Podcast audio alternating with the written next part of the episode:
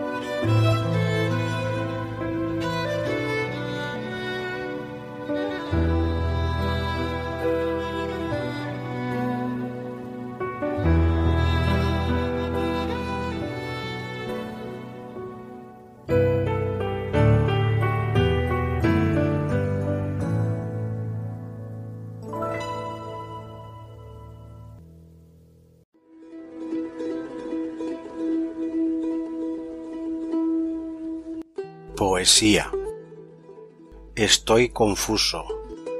De José Ramón Félix de la Rosa. Recita el mismo autor. Estoy confuso. Estoy perdido. Estoy buscando la solución. Veo abusos. Veo heridos. Veo neblinas de polución. Miro las cosas. Miro las gentes.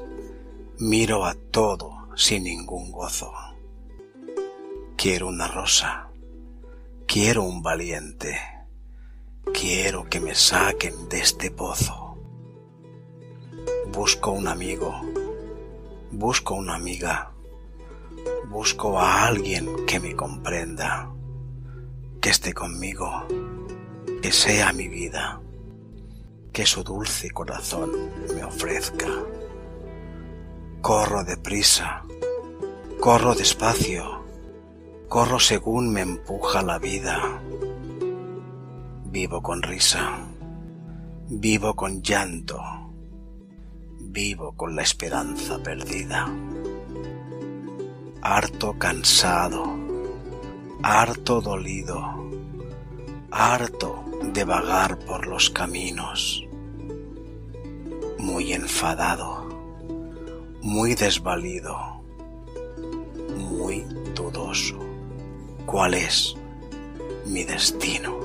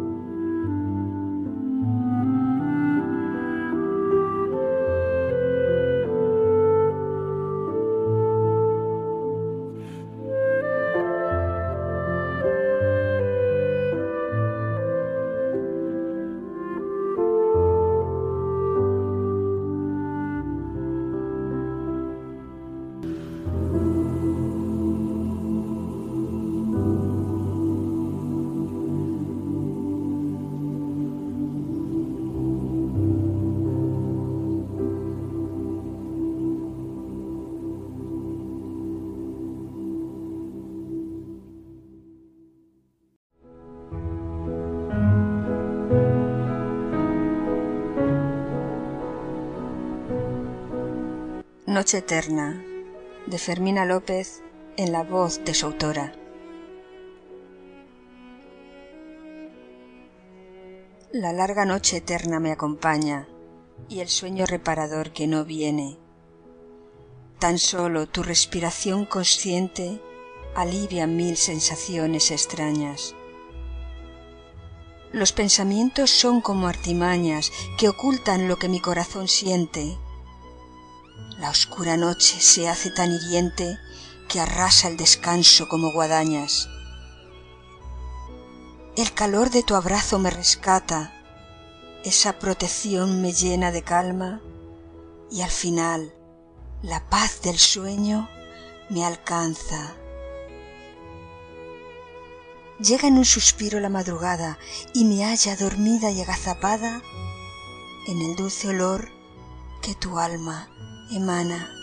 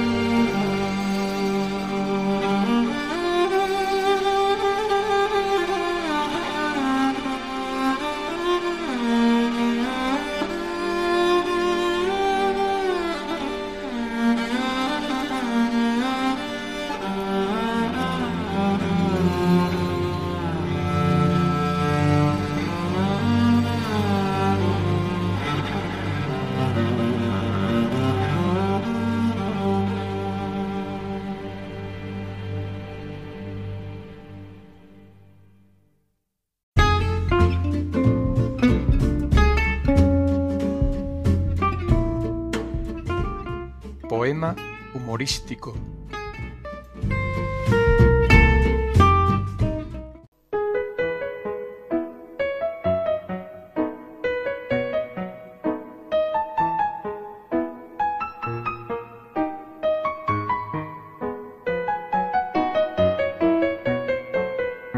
Teoría de la caída. Una poesía humorística de Fernando Cravioto, leída por el mismo autor. Ante un caso de tan vital importancia como es el que nos aqueja en estos días, no he tenido más remedio que pensar hasta llegar a madurar esta teoría. La caída de la cama. ¿Por qué? ¿Cómo? Sintomatología.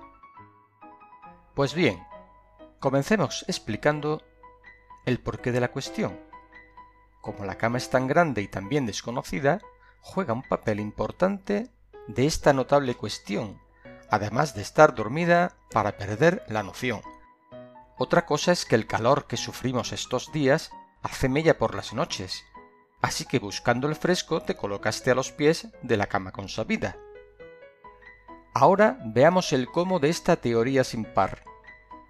Como duermo a tu derecha según es la cabecera, a lo largo de la noche buscando la contención, tú me buscas y me encuentras con los ojitos cerrados durmiendo a la pata suelta. Pues bien, en esta ocasión, como estabas a los pies buscando esa contención, te giraste a tu derecha, pero ahí no estaba yo. Te encontraste con el suelo en un terrible morrón. Tal fue el acontecimiento y el ruido que formó, que me desperté al momento sin ninguna dilación. Creí que había sido el gato, luego vi que tú no estabas. Pensé, se habrá levantado y ahora volverá a la cama. Y mientras me incorporaba, una sombra vi en el suelo que gemía y se quejaba. Dios sabe cuánto sufrí al verte allí, desplomada, oyendo que te quejabas, sin saber qué había pasado. Estaba desconcertado con la penita que dabas. Y para acabar, diremos la sintomatología. La cama nueva y extensa, el calor y su agonía, estar echada a los pies, el sopor que te dormía, todo esto fue el cultivo que dio a luz tal impericia. Buscar en mí contención te ha llevado a la experiencia de un golpe morrocotudo al caerte de la cama, no nos pongamos nerviosos, no perdamos la paciencia. Después de todo no es nada. No volverá a suceder. Esto lo dice la ciencia.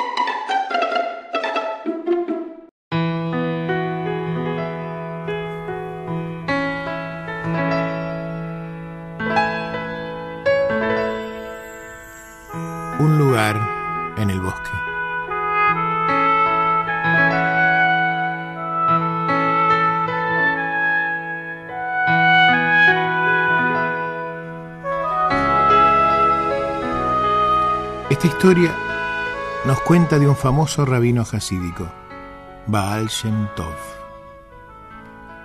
Baal Shem Tov era muy conocido dentro de su comunidad porque todos decían que él era un hombre tan piadoso, tan bondadoso, tan casto, tan puro, que Dios escuchaba sus palabras cuando él hablaba. Se había hecho una tradición en este pueblo. Todos los que tenían un deseo insatisfecho o necesitaban algo no habían podido conseguir, iban a ver al rabino. Y entonces Baal se reunía con ellos una vez por año en un día especial que él elegía. Los llevaba a todos juntos a un lugar único que él conocía en medio del bosque y una vez allí, cuenta la leyenda, que Baal armaba con ramas y hojas un fuego de una manera muy particular y muy hermosa y entonaba después una oración en voz baja, muy baja, como si fuera para él mismo. Y dicen que a Dios le gustaban tanto estas palabras que el Baal decía, que se fascinaba tanto con el fuego armado de esa manera, que quería tanto a esa reunión de gente en ese mismo lugar en el bosque, que no podía resistir el pedido del rabino y concedía los deseos de todas las personas que ahí estaban. Cuando el rabino murió, la gente se dio cuenta de que nadie sabía las palabras que el Baal decía cuando iban juntos a pedir algo, pero conocían el lugar en el bosque, sabían cómo armar el fuego. Una vez por año, siguiendo la tradición que Baal Shem Tov había instituido, todos los que tenían necesidades y deseos insatisfechos se reunían en ese mismo lugar en el bosque, prendían el fuego de la manera en que habían aprendido del viejo rabino, y como no conocían las palabras, cantaban cualquier canción, o recitaban un salmo, o se miraban y hablaban de cualquier cosa en ese mismo lugar alrededor del fuego. Y dicen que Dios gustaba tanto del fuego encendido, gustaba tanto de ese lugar en el bosque y de esa gente reunida, que aunque nadie decía las palabras adecuadas, igual concedía los deseos de todos los que ahí estaban.